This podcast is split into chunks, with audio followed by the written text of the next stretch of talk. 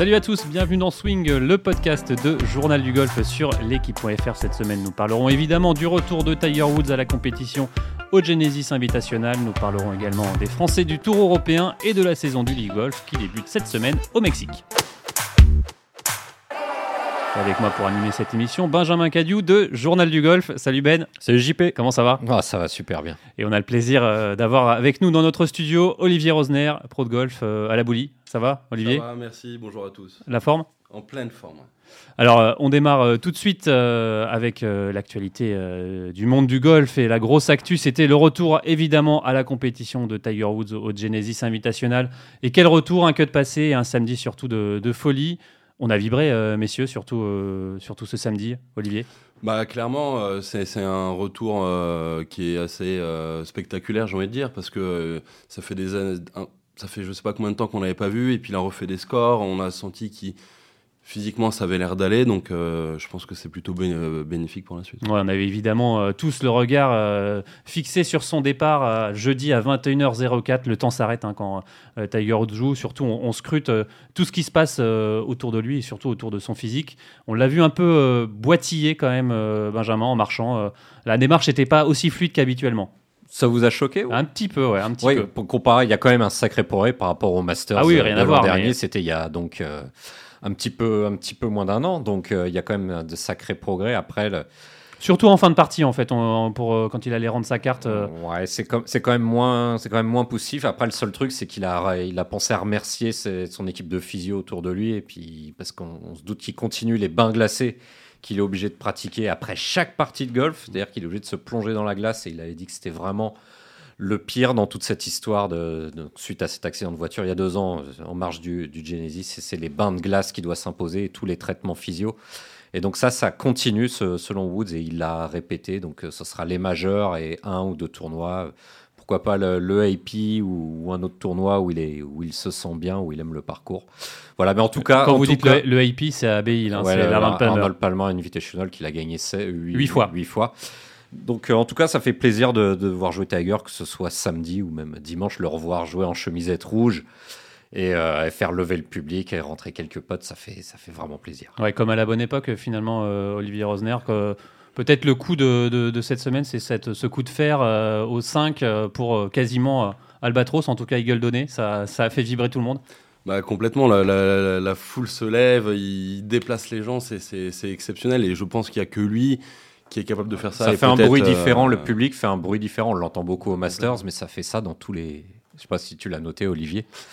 la seule chose que je note, c'est quand toi tu tapes, mais euh, pas le rapport. Alors justement, messieurs, chaque tournoi avec Tiger Woods est différent. On l'a dit, on a, on a pu avoir des infos de l'intérieur grâce à Thomas Detry, le joueur, le joueur belge qui évolue cette année sur le PGA Tour. Et justement, il nous parle de l'ambiance euh, d'un tournoi avec Tiger Woods. Alors ouais, quand Tiger est là, c'est juste hallucinant. Euh, voilà, Genesis, ça reste, euh, Riviera, ça reste un petit parcours, donc il n'y a pas non plus euh, le Tiger Crowd qu'on voit des majeurs. ça reste assez calme, mais bon, il n'y a rien à faire, c'est la folie. Il y a Rory McIlroy, Justin Thomas ou d'autres joueurs, il n'y a personne qui suit, tout le monde est vraiment rué sur Tiger. C'est génial parce que le parcours est dans une espèce de petite cuvette, dans une espèce de, petite vallée, et donc dès que Tiger fait un birdie, ça, ça résonne et c'est juste extraordinaire. Voilà, justement, euh, à quelques semaines euh, du Masters, messieurs, on est plutôt rassurés sur l'état de forme euh, de Tiger Woods. Ouais, c'était c'était pas mal. Comme comme on l'a dit, il a quand même pas si boité que ça. Et en tout cas, le, physique a l'air de mieux aller. Et moi, ce que j'ai bien aimé, ce que Olivier va valider ou pas, c'est c'est ces toutes ces trajectoires en fade, toutes ces trajectoires gauche droite qui faisaient pas autant que ça avant. Donc on, on l'a trouvé vraiment en swing. Il y a eu quelques soucis de profondeur notamment au wedging, mais ça, je pense qu'il va vite le corriger parce que c'est redécouvrir son corps et son swing en situation de compétition, qui plus est sur un parcours qu'il n'aime pas, où il ne s'est jamais imposé. Donc c'était pas forcément là où il était le plus à l'aise. Il a fait aussi froid, euh, un peu froid le matin. Ça ne va pas avec tous ses, avec son corps brisé. Mais le, fait d'avoir vu euh, aligner ses, trajectoires gauche-droite et les maîtriser ainsi, je trouve ça hyper rassurant. Ouais, ouais, complètement. Après, euh, quand on, quand on l'écoute, il dit qu'il joue aussi bien qu'à l'entraînement. Donc, euh, c'est des choses qu'il travaille, qu'il répète beaucoup. Euh, voilà, maintenant, c'est Tiger. Il s'est tapé tous les coups de golf inimaginables. Enfin, c'est. C'est quelqu'un qui est un peu hors norme, donc moi je suis pas aussi étonné de le voir jouer aussi bien. Maintenant, voilà, le seul truc important, c'est qu'il faut que son physique tienne. Ouais, c'est la seule interrogation, c'est comment le, son physique va suivre avec les marches répétées. Et on le sait en plus à Augusta, ça monte, ça descend. C'est pas un parcours, un parcours plat et c'est ça qui va être la clé pour Tiger Woods. Et c'est quatre tours. Et c'est quatre tours. C'est pas du livre. c'est pas du livre golf. Euh, un mot également, messieurs, euh, qui, a secoué euh, l'actualité et Tiger Woods. cette blague, on va appeler le, tampon gate. cette blague de Tiger après overdriver Justin Thomas. Ça n'a pas fait rire tout le monde. blague jugée un peu sexiste par beaucoup. Justement, Thomas Detry va nous raconter comment ça a été vécu de l'intérieur au, Genesis Invitational. Alors la blague de Tiger, écoute, c'est pas mon délire, mais bon, voilà, ils font je sais qu'ils se font des blagues non-stop, ils s'entendent très bien, Justin et, Tiger. Donc voilà, c'est leur trip à eux. Euh, mais bon, quand on voit les, proportions que ça a pris sur les réseaux sociaux, les gens qui étaient choqués, euh, voilà, on sait quand même tous que Tiger euh, ne voulait pas enfoncer qui que ce soit. Donc voilà, les, gens qui, qui l'ont mal pris et qui étaient choqués par, par cette petite blague, je trouvais ça assez, assez pénible. Beaucoup de bruit pour rien, messieurs? Euh, moi, ce qui me choque, c'est un peu l'inconscience ou la, ou la bêtise de Tiger Woods. C'est une, une, blague bête que, que, beaucoup de gens se font, évidemment, dans le, dans le, privé, mais sauf que quand on est Tiger Woods, qu'on joue avec Justin Thomas et, euh, et Rory McIlroy, bah, c'est pas du giron privé. Il y, a des, photographes de partout qui, qui scrutent le moins de vos gestes. Donc, c'est évident qu'en tendant euh, discrètement la main avec un, tampon dans, la main. Surtout qu'il le fait tomber, Justin Thomas. Euh, après, ah, ça, j'avais pas vu, mais c'était évident qu'un photographe avait, avec un téléobjectif allait, allait le shooter. Donc c'est d'une bêtise, surtout en ce moment. Surtout, on est ou, ou, même un, spectateur euh, aurait pris la vidéo et on, aurait, on l'aurait vu de, de, toute façon. Quoi. Voilà, c'est l'axe de défense euh, du joueur. C'est dire que c'était une blague, on va dire, dans le privé, mais il n'y a rien de privé quand on suit une partie de Tiger sur un parcours. Choqué, Olivier? Moi, je pense que c'est un peu un non-sujet parce que l'événement majeur euh, de cette semaine, c'était son retour au jeu. Donc, euh, alors, ok, c'est une petite blague entre eux, mais je trouve que ça, comme disait euh, Thomas Détry, ça a pris des proportions énormes. Et bon, c'est vrai que c'est un private joke. Et voilà, moi, je pense qu'il faut vite passer l'éponge et se focaliser. D'ailleurs, il s'est excusé tout de suite pour, pour balayer ça d'un. Mm. d'une main. ouais, mais la, la, bêtise, la bêtise est faite. Voilà, on va pas en faire une, une révolution, mais c'est, il aurait pu, il aurait pu s'abstenir. Allez, en tout cas, messieurs, le Genesis a été remporté euh, par John Ram qui reprend euh, la place de numéro 1 mondial. Troisième victoire en 2023 et un début de, saison euh, stratosphérique. Un moyenne de score de 67,2 et surtout lors de ses 13 dernières sorties, c'est 5 victoires, 4 top 5, 3 top 10, un top 15. Bref, c'est le boss, Yann Ram. Ah franchement, là, c'est. je sais pas. Je pense que la dernière personne qu'on a vu dominer comme ça, c'était Tiger. Euh, là, on regarde toutes ses stats, elles sont juste euh, hors normes, etc. Euh, encore cette semaine, il a envolé les stats au niveau des attaques de green. Il a gagné 11 points sur le champ de joueur, donc ce qui est quand même juste démentiel. On dirait du Tiger à sa grande époque. Quoi. Après, Olivier, c'est quand même aussi une, question de pas, de pas de mode, mais, mais de pic. Quand vous voyez Scotty Scheffler l'an dernier gagner, gagner trois fois de suite, dans le Masters, dans le Phoenix Open, il avait des stats vraiment équivalentes. On a aussi le cas avec avec Keimer il y a quelques années, qui, qui était numéro un mondial et qui gagnait, euh, qui gagnait un tournoi sur trois. Enfin, c'est aussi une question de, une question de pic. De période, ouais. Voilà, donc euh, c'est quand même, je pense, à nuancer, puisque Rory McIlroy aussi, vainqueur du Tour de Championship avec X coups de retard en septembre dernier, on, on l'avait on l'avait placé au toit du monde et les calculs du classement mondial l'ont placé au sommet du classement mondial. Donc c'est aussi une question de mais là, on se demande, on se demande pourquoi Yann Ram euh, n'a pas été euh, au numéro 1 mondial plus tôt, euh, vu la bonne forme du moment. Il se le demande lui-même, oui. Oui, complètement. Après, voilà, John Ram, il, a son pic en ce moment, sauf qu'en fait, sa moyenne, il, est généralement top 4, top 5 mondial. Alors que Keimer, il est monté très très haut une fois, ensuite il est redescendu, il est remonté. Enfin, il y a plus de constance il y a chez beaucoup plus de constance chez John Ram. dans le nombre de, tournois de, John Ram, il y a une majorité de, top 10. Et ça, effectivement, Olivier, c'est seul Tiger Woods est parvenu. Donc une majorité de tournois dans ces, dans ces, dans dans ces quasiment 200 tournois joués en carrière. Quoi. Allez, toujours en direct euh, du Genesis Invitational, Thomas Dautry nous décrit justement euh, John Ram au practice. Alors John Ram au practice, euh, très impressionnant. Alors il joue beaucoup, enfin il joue quasiment tout en fade, mais très très impressionnant. Écoute, il est puissant avec son swing à trois quarts qui, qui, on a du mal à, comprendre comment il arrive à chercher autant de puissance, mais très très impressionnant en practice. Euh, alors j'ai envie de dire peut-être pas un court aussi impressionnant que Rory. Enfin moi j'ai toujours été un grand fan de Rory, Euh, c'est haut de balandro, j'ai, trouvé, j'ai toujours trouvé ça super sexy. Donc euh, Rory reste quand même encore toujours mon numéro 1. Euh, mais John Ram, très impressionnant à tout, à tout niveau d'ailleurs. Pas practice, petits jeux, putting, créativité, bunker, c'est, c'est, c'est dingue.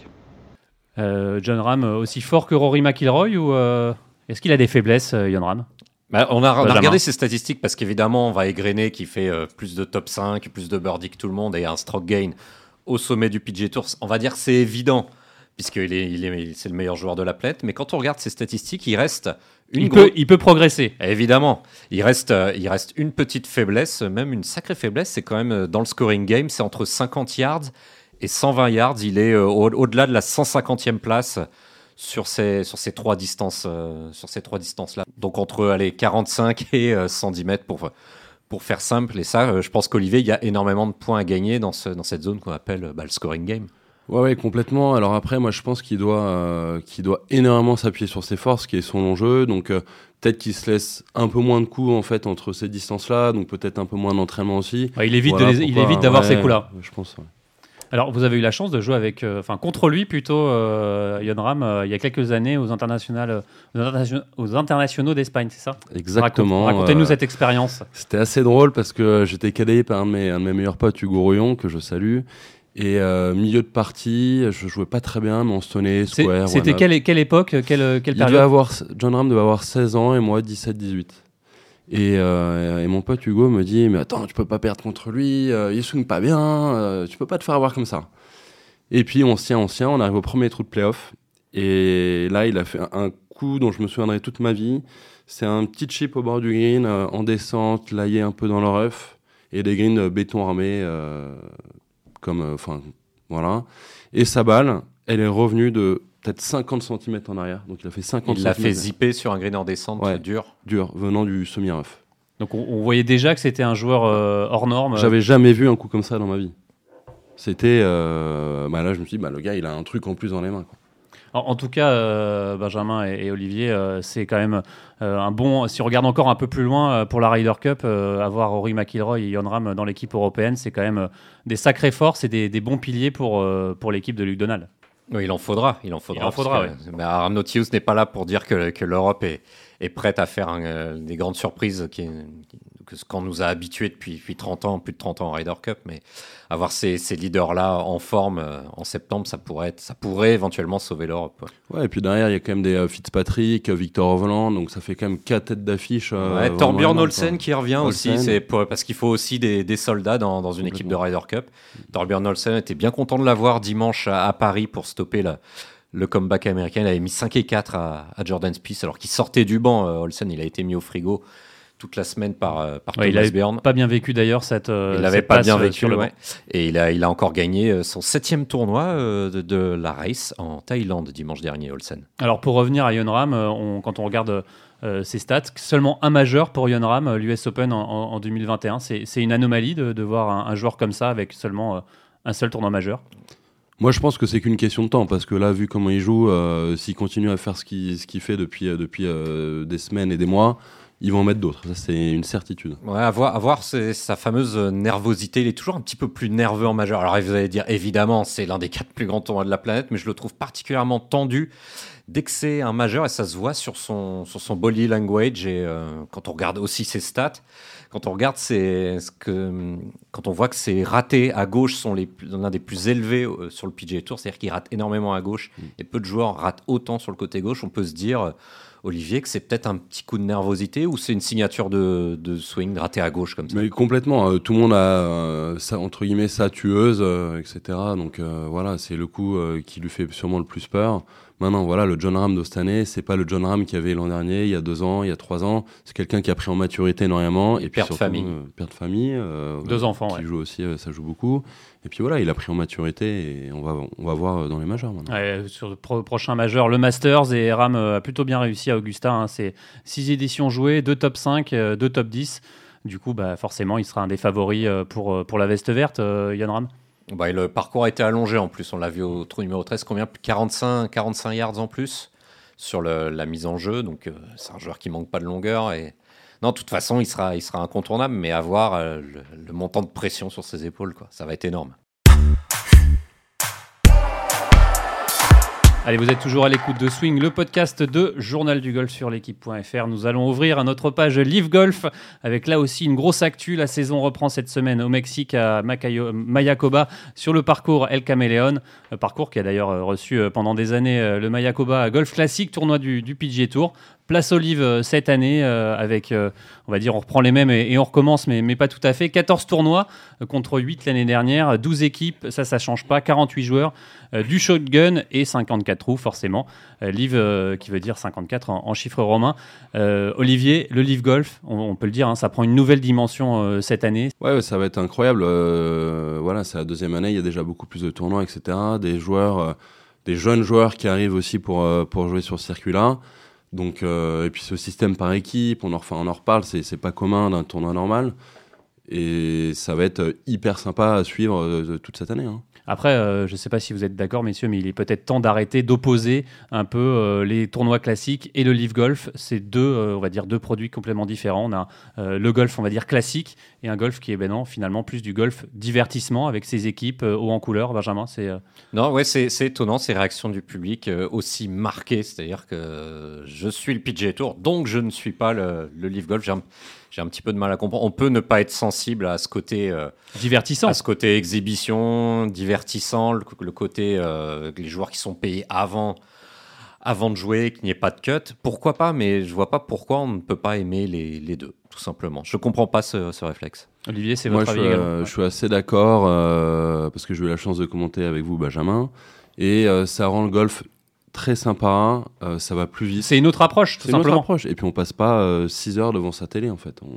On, est là pendant 4h30 et c'est bon. Alors, on reprend les mêmes, euh, ou presque, hein, on l'a dit, hein, six nouveaux joueurs, ceux qu'on connaissait déjà l'identité, hein, Mito Pereira, Sébastien Munoz, Dan Burminster. Il y avait des rumeurs aussi, Brandon Steele, qui a été confirmé, hein, Danny Lee, et surtout la bombe Thomas Peters. 34e joueur mondial, qui rejoint le livre contre toute attente, même s'il y avait quelques rumeurs euh, cet été, Benjamin. Ouais, on, on, on, en avait parlé avec son, son entourage. Les contacts durent depuis le, depuis le début du livre. Et puis, il voulait se focaliser sur les majeurs et la Ryder Cup. Et là, quand on, voit, quand on voit le tweet de Thomas Peters il y a quelques jours qui regrettait de ne pas être convié au Los Angeles Open, au Genesis Open. Alors que 34e joueur mondial. Il est dans, dans, le top 50 mondial. Ça je pense que ça a été la, la petite goutte d'eau qui l'a fait, qui a fait décider avec une, euh, éventuellement une offre de dernière minute. Alors la grande question, c'est est-ce qu'il avait déjà ce chèque sur la table du Live Golf quand il a fait ce tweet Et est-ce que le PGA Tour n'était pas aussi au courant des contacts? Je pense que oui. Sur, surpris, euh, Olivier, de voir euh, Thomas Peters bah, surpris parce que quand on, comme disait Benjamin, son, son, ses objectifs, c'est les majeurs, la Ryder Cup, etc pour l'instant, euh, on ne sait pas comment il va pouvoir les jouer en fait. Euh, il jouera les majeurs cette année parce qu'il est dans le top 50 mondial, mais la Ryder Cup, je pense pas qu'il la joue. Hein. Alors euh, la surprise a été également pour Thomas Detry, qui est proche de Thomas Peters, et il n'a pas vu venir non plus son, le départ de son compatriote pour le Live Golf. On l'écoute. Alors Peters qui est parti au Live, ça je m'y attendais vraiment pas. je t'avoue que je savais qu'il y, qu'il y a pensé, euh, surtout cet été, il a été assez proche de signer avec eux, puis finalement il s'est dit non, je ne vais pas le faire. Euh, focus Ryder Cup, focus majeur, euh, toutes ces choses-là. Et voilà, je pense qu'il y a une offre assez alléchante en last minute le vendredi matin ou le jeudi soir. Il s'y attendait vraiment pas d'ailleurs, car je sais que j'étais en ligne avec Jérôme Denis, qui est notre coach et qui s'entraînait avec Peters le jeudi dernier en Hollande et je sais qu'il n'y avait aucune offre et ils ont fait une offre le jeudi soir un peu en last minute vu que le premier tournoi du livre commence cette semaine. Et je pense que Thomas s'est dit ben, tu sais quoi euh, je vais y aller voilà. Euh, personnellement je suis je suis quand même très très fort déçu parce que voilà j'étais quand même content de d'entamer l'aventure PG Tour avec lui parce que lui bon je savais que c'était quand même ce qu'il avait envie de faire. Et euh, voilà il a il a décidé de prendre un autre chemin, qui est pour moi un peu le chemin de la facilité, mais bon voilà. Euh, c'est une vue un petit peu court terme aussi, je pense, mais voilà, c'est son choix, euh, je ne vais pas juger. Euh, mais bon, voilà, dans l'ensemble, un petit peu déçu quand même de sa décision, parce que voilà, c'est un super joueur, c'est un gars qui, qui a les capacités de jouer et de cartonner sur le, sur le PG Tour. Et, et voilà, donc en tout cas déçu qu'un de mes meilleurs potes soit parti euh, de l'autre côté.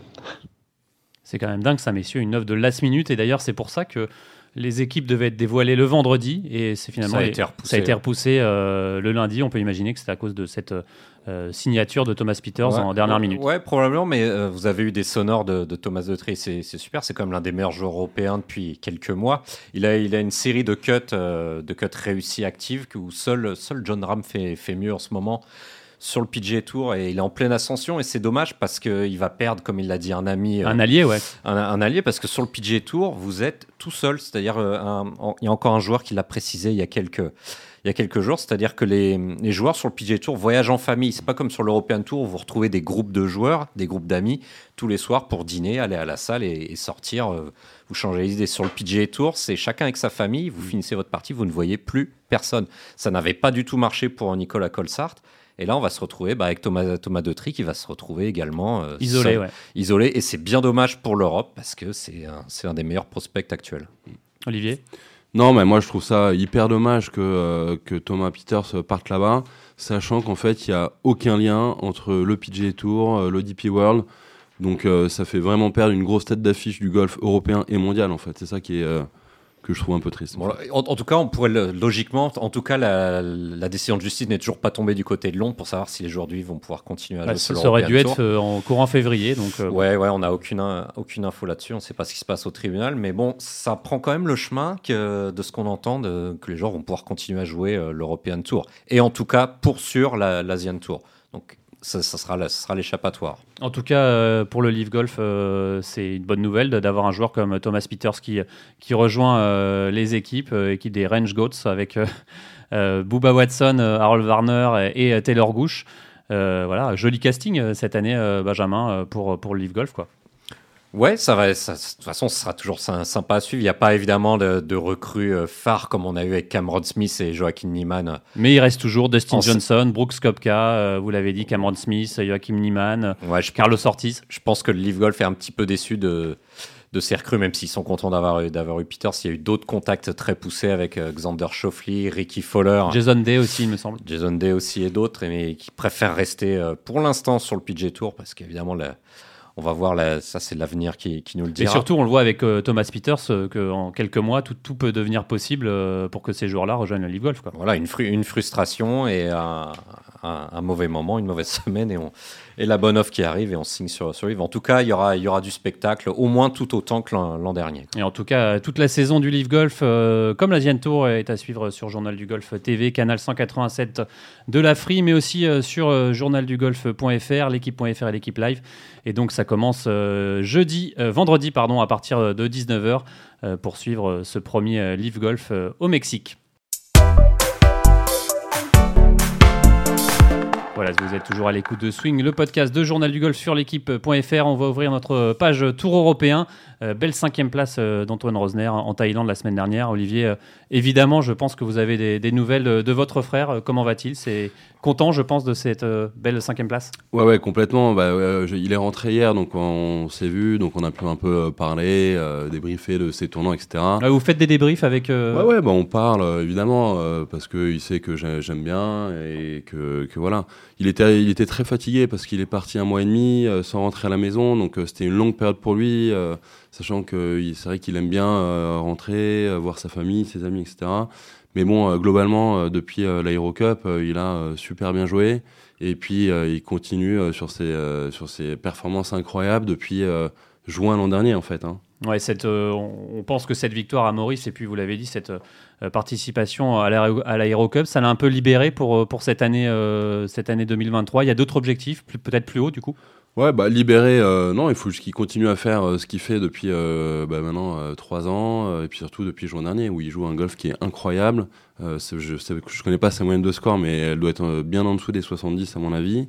Bien sûr, objectif bah, Ryder Cup, et puis, et puis on sait que maintenant il y a un accord entre le DP World et le PGA Tour, où les 10 premiers du classement général qui n'ont pas de catégorie sur le PGA Tour chopent la carte. Ouais, ça, ça devient un vrai objectif pour les, pour les joueurs. Bah complètement parce que maintenant on sait que sur le DP World il y a quand même pas beaucoup de points mondiaux et euh, le golf aux États-Unis bah, c'est là où il y a le plus de points pour le ranking mondial donc euh, pour euh, avancer et se mettre dans les majeurs euh, tous les ans bah il y a, il y a pas trop le choix en fait. Ouais, donc la semaine, euh, semaine off euh, cette semaine pour, euh, Ouais, pour Antoine et il va reprendre euh, la compétition. euh. Exactement, il reprend normalement au Kenya Euh, donc il est là, je crois, 15 jours ou 3 semaines. ouais. Benjamin. Oui, je, je viens de retrouver Les sa petites moyenne. moyennes, ouais, les petites moyennes de Sa score. moyenne de score, 69,45 cette saison. C'est, c'est plus d'un coup et demi par rapport à la moyenne du tour et il est 18e euh, du DP World Tour à cette, à cette statistique. 69,45 de moyenne de score. Mais il y avait une stat incroyable que j'avais vue euh, en live à la télé où euh, les 5 meilleures euh, moyennes de score sur 200 tours joués sur le DP World et plus. euh, Il y avait Tiger ou Rory en 1 et en, en gros Antoine arrive 5ème. Donc aussi ça, prouve euh, forcément euh, son niveau de jeu qui est incroyable. Et justement, euh, cette semaine, donc pas de tournoi pour, pour Antoine Rosner. Le tour est en Inde. hein, pas mal de, joueurs français ont fait l'impasse. Mais on retrouve quand même six tricolores. Des joueurs comme Joël Stalter. le français a gardé son droit de jeu, on le rappelle, en terminant 12e de la finale des cartes. Catégorie qui ne permet pas de jouer toute l'année. Du coup, bah, dès qu'une occasion se présente, il faut être prêt. On l'écoute, Joël. Jusqu'à mi-janvier, bah, je savais pas si ça allait jouer Ra- Ras Al Khaimah, si on allait faire euh, Singapour, je pensais pas rentrer. Thaïlande, ça va être chaud. L'Inde, en fait, je savais pas trop. Donc, euh, voilà. Euh, Mais bon, ça m'a pas affecté tant que ça. Honnêtement, j'ai la, je connais la musique. Ça fait, ça fait faire 10 ans que je suis pro, donc euh, je me suis aperçu au fil des années que voilà, c'est pas, pas trop, euh, c'est pas tant le nombre de tournois qu'on joue qui compte, c'est de bien jouer quand on joue. Je m'étais dit, ben écoute, euh, sois prêt, euh, sois prêt euh, pour performer dès que tu vas jouer, et c'est tout ce qui compte, quoi. Si tu sais que tu joues moins de tournois, bon, bah, c'est toujours plus difficile, entre guillemets, puisque on a envie de bien faire et, on n'a pas le choix. Après, voilà, de toute manière, il y a toujours de la pression, que ce qu'on joue 100 tournois ou qu'on en joue euh, 5. Un tournoi, ça reste un tournoi, euh, que le champ de joueur soit bon, soit moins bon, peu importe en fait. Il y a toujours de la tension, il y a toujours de la pression, on a toujours envie de bien faire, on a, on a toujours cette envie de résultat euh, qui est là, et donc, donc voilà, je pense qu'il faut. Moi, j'essaie de, faire un peu abstra- abstraction de tout ça et de, faire de mon mieux en fait. Joël qui avait terminé dans le top 25 à Ras Al Khaimah a compliqué la, situation de ces joueurs, euh, là, même, même les joueurs issus du Challenge Tour, on va pas dire cantonnés au petit tournoi, mais qui, euh, qui ne peuvent pas rentrer dans, dans, tout le, dans tous les champs de joueurs.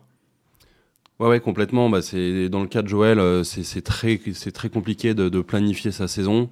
Euh, il sait jamais quand il rentre, donc euh, c'est, c'est tout le temps du last minute comme, que- comme il disait. Après, voilà, il va jouer que les petits tournois pour qu'il garde la carte. Il faut avoir la capacité, la capacité d'en gagner un, quoi. C'est, ou de faire des, des bonnes, des bonnes places pour espérer euh, rentrer dans le tournoi la semaine suivante. Là, il joue under the gun, quoi. Il a, il a quand même une sacrée. C'est beau ce que vous dites. Non, non, mais c'est que ça, ça peut sublimer aussi. Quand on n'a vraiment pas le choix, c'est aussi là que certains joueurs se subliment. Bah, comme on l'a vu d'ailleurs à la finale des cartes européennes où, euh, où les joueurs euh, réussissent, même des joueurs euh, dans une dynamique pas très bonne, réussissent Ouais, à conserver Mike, le- Lore- Mike Lorenzo. Vera et Joel Stalter l'ont très bien prouvé aux cartes, alors que ça, ça devrait être une pression qui aurait pu les écraser avec un jeu qui n'était pas, qui était pas en place. Quoi. Allez, du coup, cette semaine, Indian Open sur le parcours euh, du DLF Golf and Country Club. Vous connaissez euh, ce parcours, euh, Olivier Pas du tout? Non, je connais pas, mais j'ai entendu euh, beaucoup de choses, comme quoi c'était vraiment très très dur, euh, un cut euh, qui est souvent très très haut.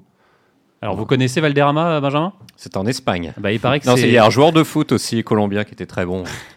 Il- C'est avec la touffe, Carlos.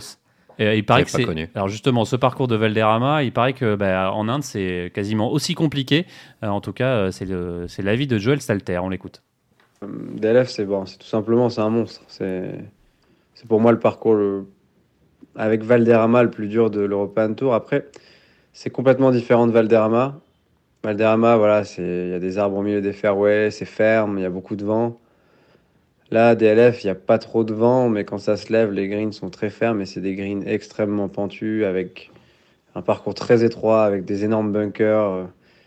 Il laisse vraiment pas le droit à l'erreur, quoi. C'est, et puis, non seulement c'est pas de faire une erreur, mais c'est aussi de pas faire de mauvais coups. Le moins de mauvais coups, bon bah on, est on, est puni direct et, c'est top. C'est c'est un peu comme jouer un majeur, je trouve ce parcours.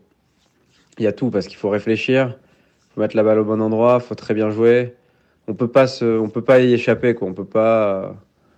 Pareil, même même les trous, on va dire faciles où on met un fer au départ, le, coup de fer est super dur. Donc euh, il n'y en a pas beaucoup, donc euh, non, c'est top.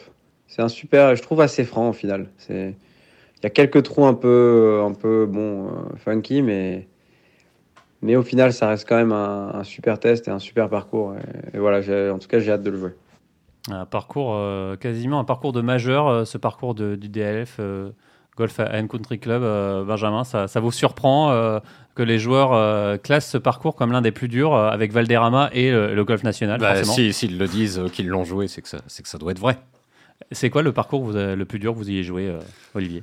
Euh, c'est une bonne question. euh, bah, Saint-Aubin non je- Ouais, Saint-Aubin. Non, non, mais je trouve que le golf national, euh, moi l'année où je l'avais joué euh, pendant l'Open de France, euh, il y avait des très gros roughs, il est très dur, on est oppressé par, par cette eau, etc. Donc Le parcours était sec à l'époque. très sec, ouais. ça prenait des rebonds dans tous les sens. Sinon, qu'est-ce que j'ai Moi, j'ai rien qui me vient à l'esprit à part l'Open de France. Alors, est-ce que vous avez joué, euh, vous avez joué sur le Pro Golf Tour, euh, Olivier? Euh, Vous avez souvenir de, de voyages euh, golfiques qui se sont pas passés comme prévu dans des ré- régions un peu, on va dire, loin de la France, loin de l'Europe, un peu exotiques? Complètement. c'est vrai que j'aimais bien préparer ma saison au Maroc. Il y avait les premiers tournois bah, sur le Pro Golf Tour avant d'enchaîner sur le Challenge Tour. Et bah, le problème, c'est que de temps en temps, il y a des petits soucis intestinaux. Quand faut, on- faut s'adapter euh, Ouais, culturellement et, et gastronomiquement. complètement. Et c'est vrai que bah, de temps en temps, si on veut manger un peu diète, on mange une salade, etc. Mais la salade, faut bien la nettoyer bah, à l'eau. Donc euh, si l'eau n'est pas filtrée. C'est euh, l'erreur de la salade, ça, Benjamin. Pourtant, c'est le balai de l'estomac, mais bon. C'est très connu. Non, mais c'est encore arrivé Andy Ogletree sur l'Asian Tour. euh, C'était à Oman. Il a euh, intoxication alimentaire le mercredi, malade toute la semaine. Et euh, quoi qu'il a fait une belle semaine, il fait, il fait top 10. Euh, Oyan Guillamundegui qui avait une invitation en Arabie Saoudite, on le voit sur une interview d'Arnaud Blanc sur le site de la Fédération française de golf. Un petit souci en rentrant, ouais. Infec- euh, non, on a, il, a, il a attrapé une infection uri- urinaire sur place, donc faut faire, euh, faut faire très attention effectivement au côté sanitaire quand on voyage, et même quand on voyage pas d'ailleurs. Ouais, justement, c'est l'un des pièges euh, à éviter. On a posé la question également à Joël Stalter, qui lui est en Inde cette semaine. C'est sûr que c'est. Il y, a beaucoup... il y a toujours des challenges. Chaque semaine, voilà, on, on arrive. Euh, c'est un peu comme la vie, quoi. Il y, a, y a toujours des imprévus et il faut, faut, savoir, euh, faut savoir les gérer. Quand on est déjà venu dans certains endroits, ou, etc., et qu'on connaît, ben, on a plus nos marques et on sait, on se fait pas avoir, on sait où aller, on sait quoi manger. Voilà, mais ça, pareil, c'est encore une fois, c'est avoir un peu de métier, quoi. Maintenant, c'est vrai que moi, ça fait, ben, ça fait quand même 10 ans maintenant. C'est ma dixième année, je crois, chez les pros. Bon, ben, je commence à connaître un peu le- les endroits, les pièges un peu à éviter, les, enfin, les choses à éviter, même, euh, même dans mon organisation, c'est-à-dire quel, quel, jour j'arrive au golf, euh, comment je fais ma, ma partie de reconnaissance, à quelle heure, etc. Donc, voilà, c'est des choses que je commence à de mieux en mieux gérer. Et, euh, voilà, après, des destinations que j'aime bien, ouais, la, la semaine dernière, la Thaïlande, c'est génial parce que voilà, c'est pas cher, on mange plutôt bien, les gens sont gentils. euh, dans les Émirats, c'est génial, on mange super bien, euh, c'est un endroit qui est très safe, hein, on, se sent bien, euh, etc. Après, bon, c'est sûr que l'Inde, c'est un peu plus compliqué cette semaine, par exemple, mais, mais je trouve que c'est mieux que, que la, fois précédente et. Et voilà, après, il y a des semaines, ben, le parcours est génial et le- l'endroit est pas génial. Il y a des semaines, le parcours est pas génial, mais l'endroit est, est, top. Donc, voilà, c'est tout. C'est, faut s'adapter, faut, et puis forcément, on a ses préférences. Alors, on l'a- entendu, il se passe toujours euh, des choses sur, euh, sur, euh, sur des tournois comme ça. Vous avez des anecdotes de, de déplacement, Antoine? Votre plus grosse galère, si vous, en, vous deviez en, en citer euh, Bah, la une- plus Olivier, pardon, je vous ai appelé Antoine, désolé. Non, la plus grosse galère qu'on peut avoir, c'est euh, c'est pas recevoir son sac de golf. Ou Ouais, bah, ça, on, le voit souvent sur les réseaux sociaux, ça, ça arrive euh, pas Bah, mal. c'est arrivé à, ce pauvre Yann qui, en plus de son infection urinaire, n'avait pas reçu son sac La en double Arabie peine. Saoudite. ouais. Ouais, ça, ou quand euh, il y a énormément, énormément de trafic euh, euh, pour aller au golf, parce que ça peut arriver. Donc on arrive euh, vraiment en last minute euh, au départ du 1, etc. De quoi te donner des, des- des sueurs froides Complètement. pour rater son, euh, son, son tea time. On, on a un souvenir euh, d'ailleurs d'un tournoi du Pro Golf Tour où, euh, je crois que c'était en 2013, Benjamin, on avait fait un reportage là-bas au Maroc et euh, un joueur. À euh, Mogador. à Mogador, un joueur avait failli rater son, son départ à cause de pas de problèmes intestinaux, mais il était resté coincé dans les toilettes. Euh, euh, Raphaël Quintana, vous vous en souvenez, Benjamin? On s'en souvient très bien. Le restaurateur aussi qui a entendu taper, taper, tambouriner à la porte jusqu'à ce qu'on vienne lui ouvrir cinq minutes avant son départ. On le salue, euh, Raphaël. Ouais, euh, qui euh, nous, doit nous écouter du côté de la Grange aux Un Ormes. excellent enseignant d'ailleurs. Vous avez souvenir d'autres anecdotes comme ça, Antoine, sur. euh, Olivier, pardon. Décidément. Non, non, non, franchement, il n'y a pas grand-chose. Vraiment, le- la hantise, quand on part, euh, on part de Roissy, c'est ne pas avoir son sac de golf. quoi. Ouais. C'est- Il y avait- il y avait Dam- Damien Perrier, une année au Maroc, s'était fait confisquer toute sa dotation Lacoste euh, ouais. à, à la- à l'aéroport. À la douane, ouais. Ouais, bah, ils avaient cru que c'était des. Mais je crois que c'était la même année. C'était la même année, il avait cru que c'était des contrefaçons. Il a dû, il avait dû prouver, retrouver des, se faire envoyer des factures parce qu'il avait emmené toute sa dotation nouvelle dans les, dans les blisters, les polos, les pantalons. Et ça lui avait posé ouais. souci. Et d'ailleurs, Benjamin, il n'avait pas très bien joué et il devait changer quelque chose et du coup, il s'était rasé la tête, euh, Damien Perrier. Ouais. Voilà. Euh, messieurs, c'est la fin de cette émission. Merci, euh, merci beaucoup de, de l'avoir suivi. Merci Antoine Bourlon à la réalisation et on se retrouve la semaine prochaine. Salut